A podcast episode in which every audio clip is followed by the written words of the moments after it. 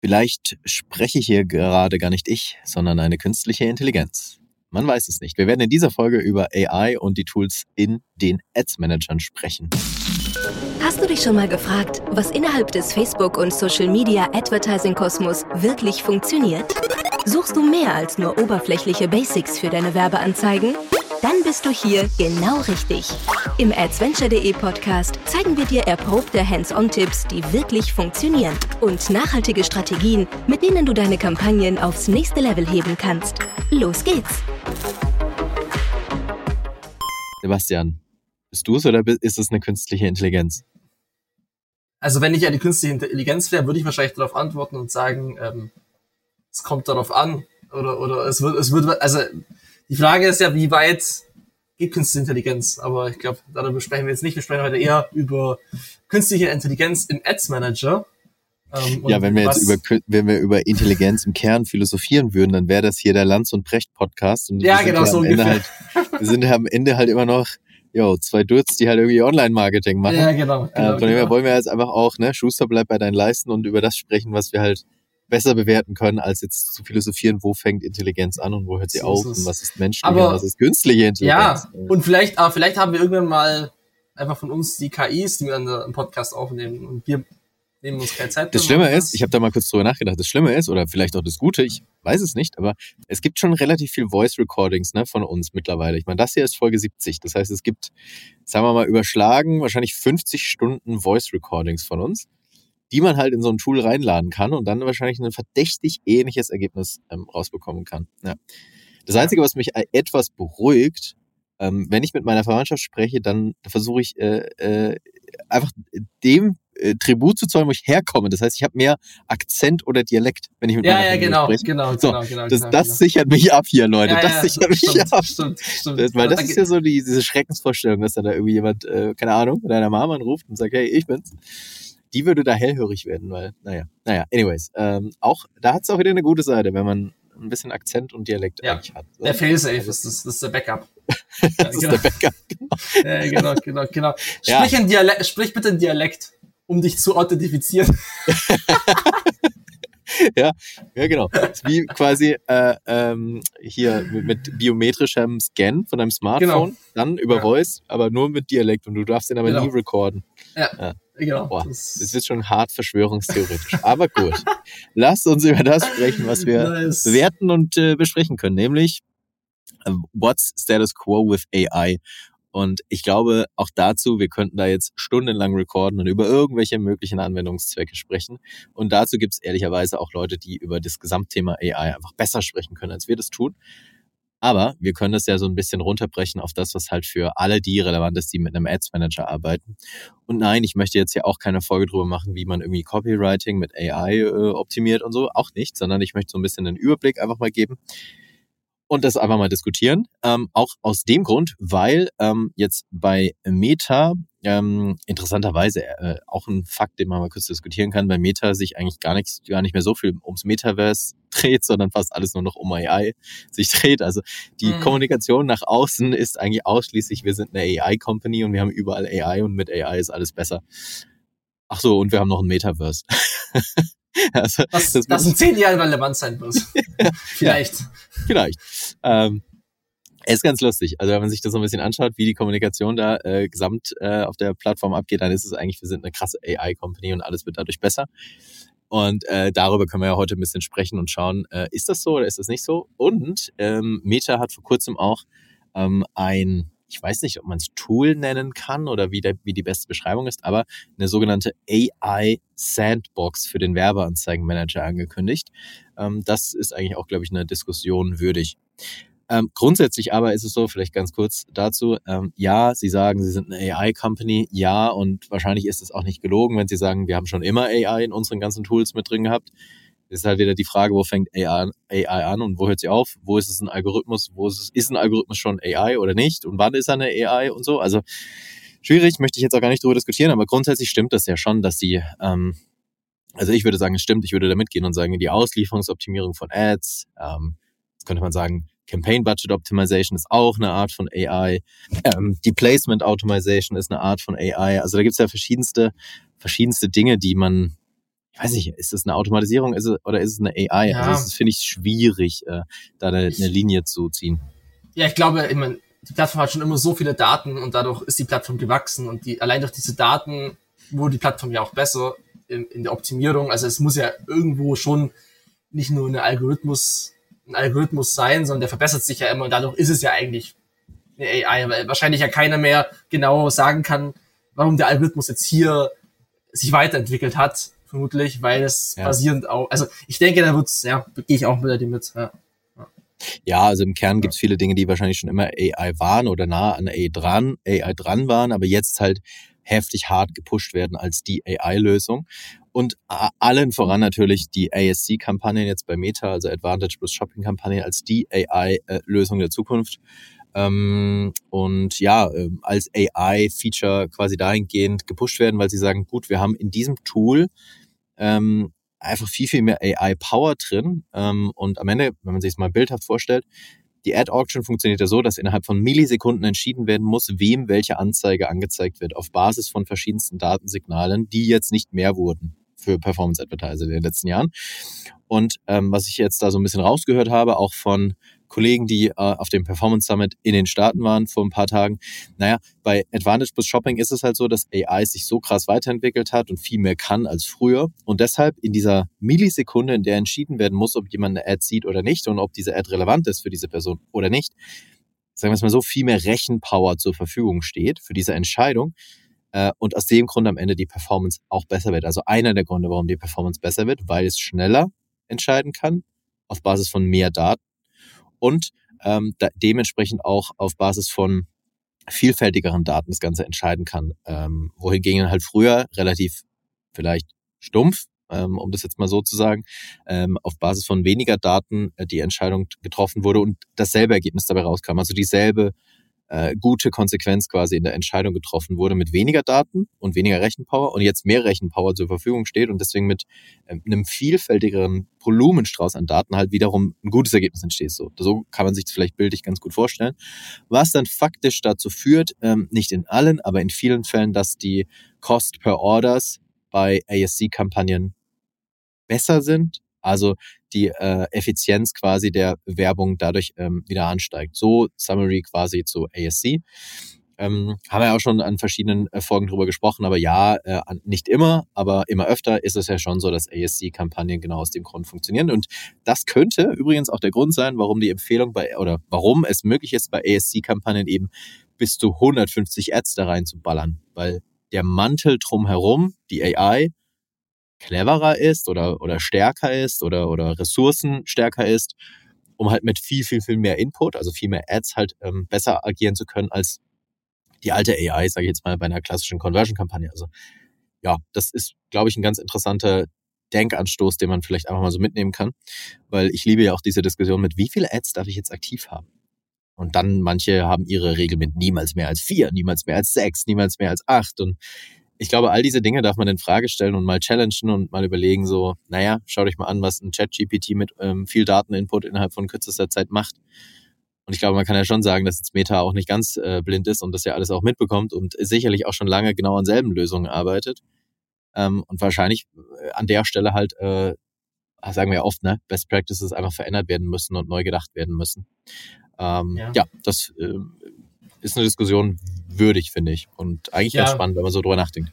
ich glaube halt, es ist halt wieder so ein Punkt erreicht, an dem wir als Advertiser, Advertiserinnen ähm, einen Schritt zurückgehen müssen und uns sich und wir halt realisieren, okay, diese Best Practices und diese ganzen Dinge, die wir halt früher gemacht haben, die müssen wir einfach in Frage stellen, weil eben so ein ASC auch funktionieren kann. Weil natürlich gibt's immer noch gewisse, sag ich mal, Ballparks. Und es kommt ja immer auf den Input auch an, was für Content lade ich da rein. Die AI kann auch nie aus nichts noch nicht was richtig Geiles machen, so so weit sind wir noch nicht, aber es ist, es ist, glaube ich, schon äh, einfach sinnvoll, da ja, diese, diese Dinge mal ein bisschen so in, zu überlegen. Ja, die Ad-Anzahl von drei, vier, fünf, sechs macht wahrscheinlich jetzt keinen riesengroßen Unterschied, sondern es sind wahrscheinlich eher die anderen Dinge, der Input, die- der Content, ähm, ja. Ja. und natürlich die ganzen anderen Dinge, die hinterher noch auch noch relevant sind. Würdest du sagen, dass diese ganze Entwicklung rund um AI, jetzt mal unabhängig davon, was jetzt nur im Ads Manager passiert, sondern sämtliche Tools, die es ja am Markt gibt, wie gesagt, wir wollen jetzt nicht alle covern, weil äh, dafür gibt's andere Podcasts, die das als Kernthema haben, aber ähm, würdest du sagen, dass diese AI-Situation, wie wir sie jetzt haben, ein ähnlicher Moment damals ist für Advertiser wie damals das iOS-Update? Also als Konsequenz hat, dass man sich an sehr vielen Stellen anpassen sollte? Ja, also ich, ich glaube, das wird, wirkt sich ja nicht nur auf, ähm, sag ich mal, Design-Work aus, sondern auch auf Prozesse komplett, also gerade für jetzt die Advertiser, Advertiserinnen, ähm, wie ich arbeite. Ich, also ich muss es ja eigentlich nutzen, weil wenn ich es nicht nutze, dann hink ich halt extrem stark hinterher. Das heißt, es wird, glaube ich, den Markt schon ordentlich aufmischen. Ich meine, vielleicht gibt es in einem Jahr AI UGC Agencies. Weißt du ja nicht. Oder vielleicht brauchst du auch keine UGC-Agenturen mehr im klassischen Sinne. Oder es ist einfach so, dass eine gewisse äh, Anzahl an Menschen von ähm, AI-Creatern erreicht werden können und der Rest braucht immer noch ein echtes Face. Aber alleine dadurch wird sich ja der Markt extrem stark ähm, diversifizieren nochmal ähm, in der Art von Content und, und wie ich einfach als Agentur arbeite und auch wie viele Leute brauche ich überhaupt in meiner Agentur oder im Unternehmen mhm. für Content-Erstellung. Ne? Also das ist ja auch so ein bisschen, oder mhm. Scriptwriting, Copywriting, es sind ja wirklich so viele Jobs, die da beeinflusst sind.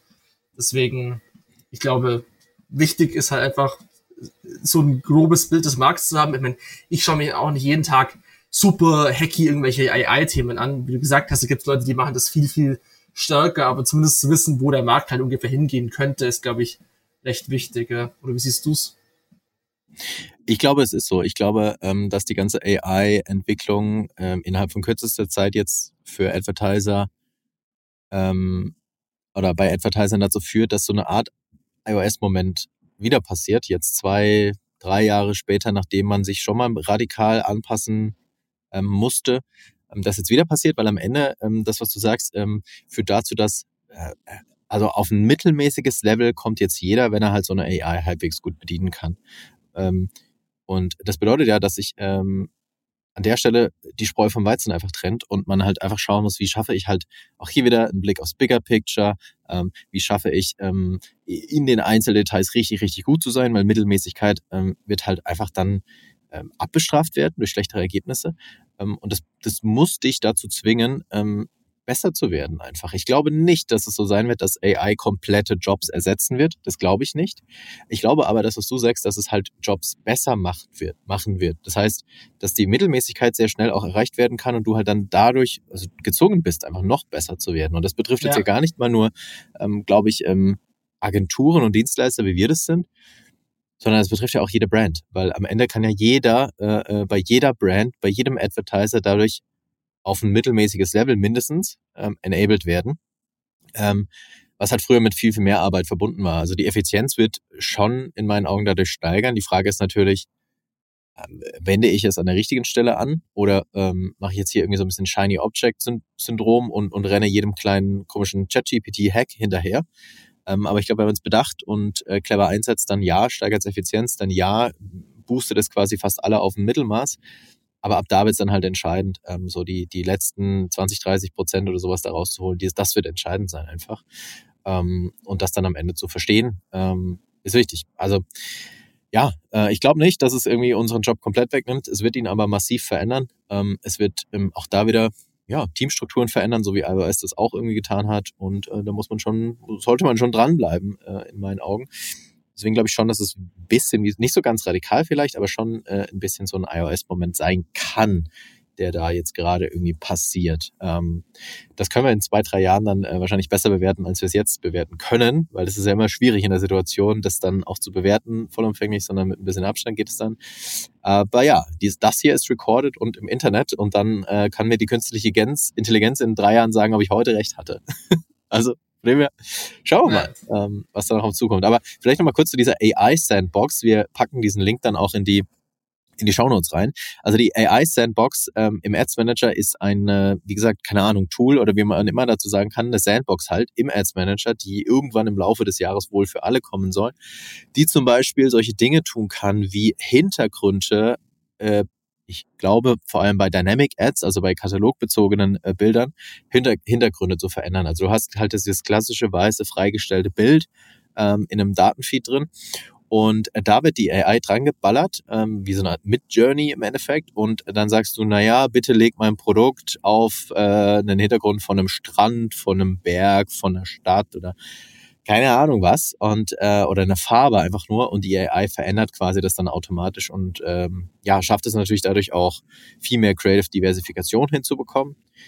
Vielleicht ist es dann doch wieder eine Option, wie die Werbung wieder viel stärker personalisiert werden kann auf Einzelpersonen, weil stell dir mal vor, dass diese AI das macht auf Einzelpersonen eben, ohne dass ich als Advertiser weiß auch, was da am Ende im Detail passiert. Vielleicht wird irgendwann die Situation sein, dass ich sagen kann, naja, von hier bis hier kannst du gehen, liebe AI. Also du kannst diesen Hintergrund, diesen Hintergrund, also du kannst, sagen wir mal, aus 50 Hintergründen immer dynamisiert vor der Ausspielung entscheiden, was du erstellst.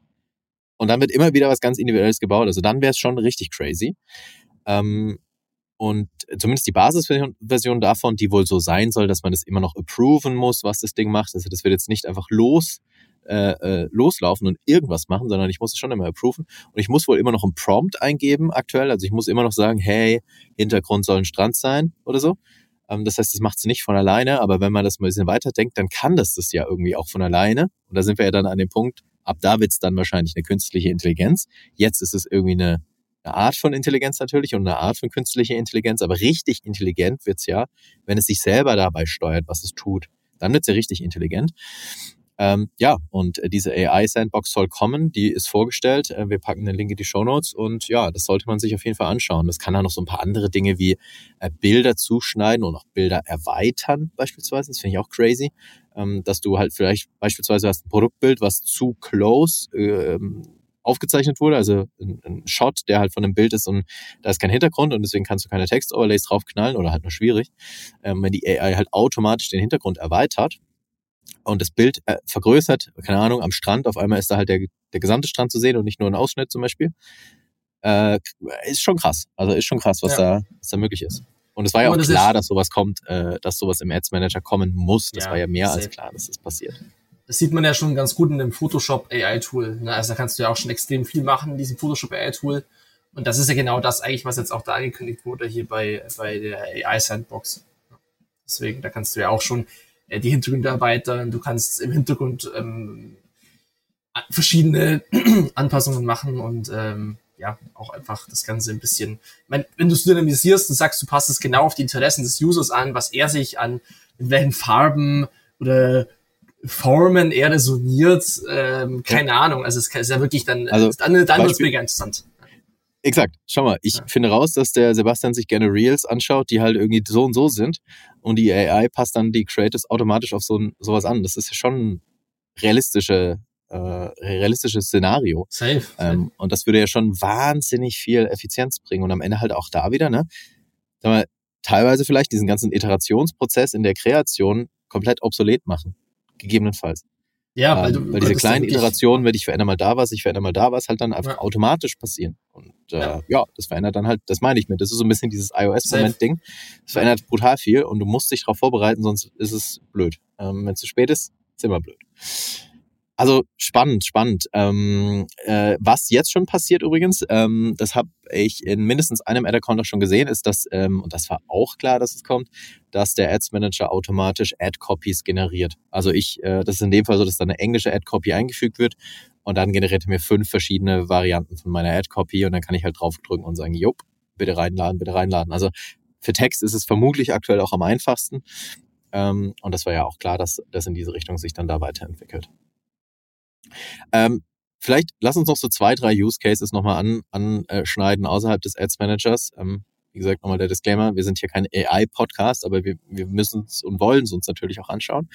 Ein richtig cooler Use Case, den ich hier einmal her hervorheben möchte, ist für alle die, die mit Supermetrics arbeiten und äh, sich Reportings zum Beispiel in einem Google Sheet mit Supermetrics erstellen, gibt es jetzt ein ChatGPT-Plugin, ChatGPT 4 Plugin für Supermetrics was folgendes macht, es schaut sich die Daten an, also beispielsweise ich exportiere mir die Daten aus dem Ads Manager auf Tagesbasis äh, und das Tool schaut sich dann die Daten an und schreibt dann eine qualifizierte Bewertung in Schriftform, in Textform über diese Daten. Das heißt, das zieht sich die Daten raus und sagt dann, ey, am 28.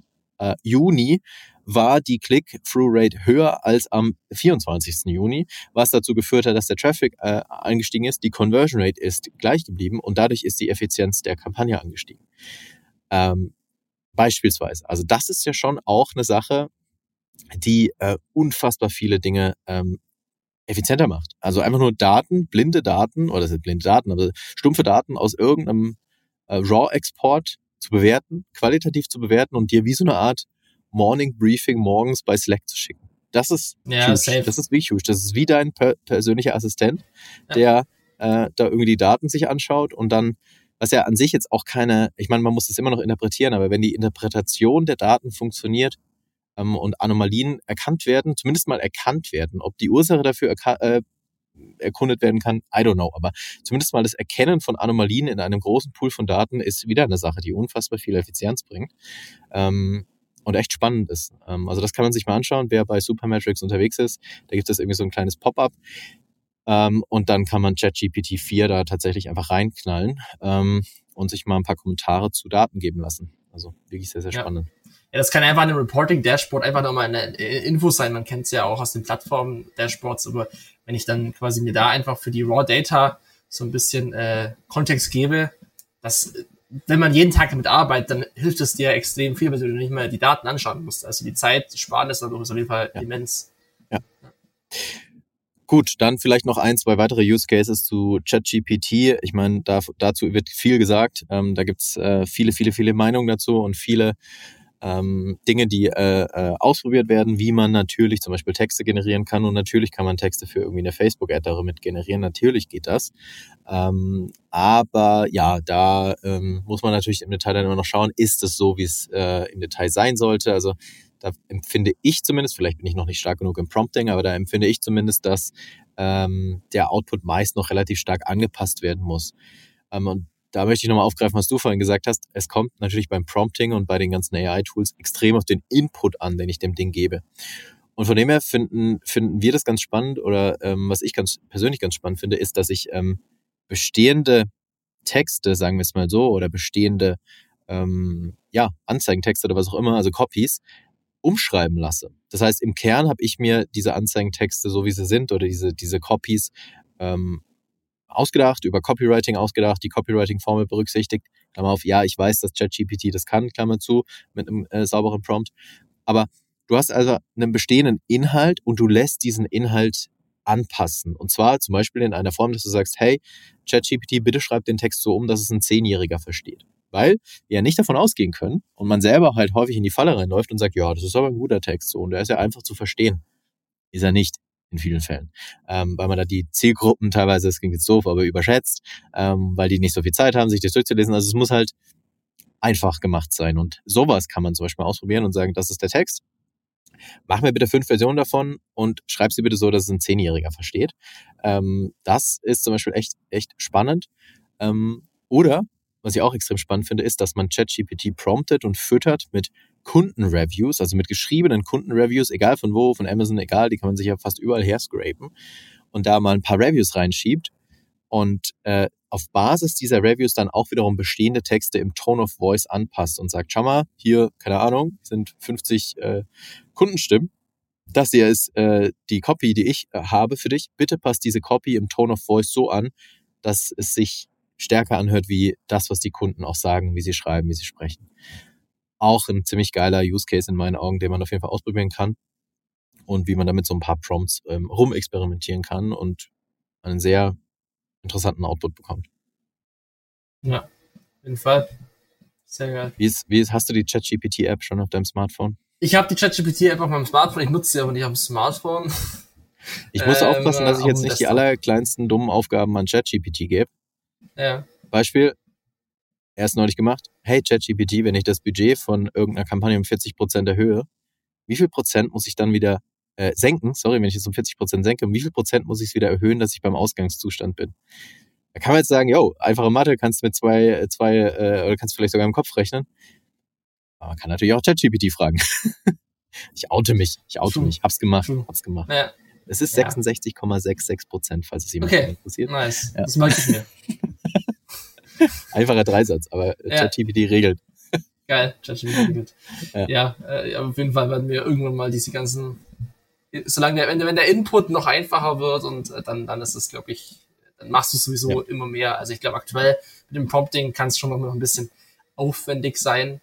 Aber so, umso ja. mehr das irgendwie drin steckt in den Systemen, umso besser. Übrigens, der Smart, vielleicht ein Thema, ähm, ich bin jetzt kein Prompt-Engineer, aber ähm, was ganz smart ist, wenn du sagst, ich, ich prompte ganz viel rein, ich habe einen relativ langen Chatverlauf mit ChatGPT und dann am Ende zu sagen, hey ChatGPT, wie wäre der Prompt, den ich dir geben müsste, um das jetzig generierte Endergebnis zu erhalten? Also quasi eine Art ChatGPT, einen Summary zu machen, aus den bisherigen zehn Prompts einen neuen Prompt zu machen, der alles beinhaltet. Das ist zum Beispiel auch ein ganz cleverer Move. Das ist krass, ja reverse engineert quasi nochmal. Alles geil. Ja. Äh, du, äh, wenn es nicht mehr läuft, dann, ich habe ja auch schon mitbekommen, äh, Prompt Engineers, ne? Ja. Ein heißes Thema. Safe. Viele Jobs, die ausgeschrieben sind als Prompt Engineer. Nice. Wenn es nicht mehr läuft, bin ich Prompt Engineer. Oder ja, halt muss ich doch nochmal meine, meine, meine Schreinerkarriere irgendwie aufleben lassen, äh, an der ich immer noch so gedanklich ein bisschen hänge. Naja. Okay. Na gut. Wir, wir werden sehen. Wir, wie seid gespannt, seid gespannt, wo es Flo äh, was seit zwei, drei Jahren macht. Neuer Podcast. Yes. how to, how to äh, Schreiner. Nee. How so, baust Schreiner. Du dir, so baust du dir einen eigenen Tisch für den Garten. Sowas. Ja, geil. Ja. Content in zwei Jahren. Also, in diesem Sinne, ähm, wir packen die Links in die Show Notes. Ähm, das war Folge ähm, Nummer 70. Und yes. ja, danke Sebastian. Danke, Flo. Vielen Dank fürs Zuhören. Wenn dir diese Folge gefallen hat, dann hinterlasse uns eine Bewertung bei iTunes. Mehr Tipps rund um Werbeanzeigen auf Facebook, Instagram und Co. findest du auf adventure.de. Bis zur nächsten Folge.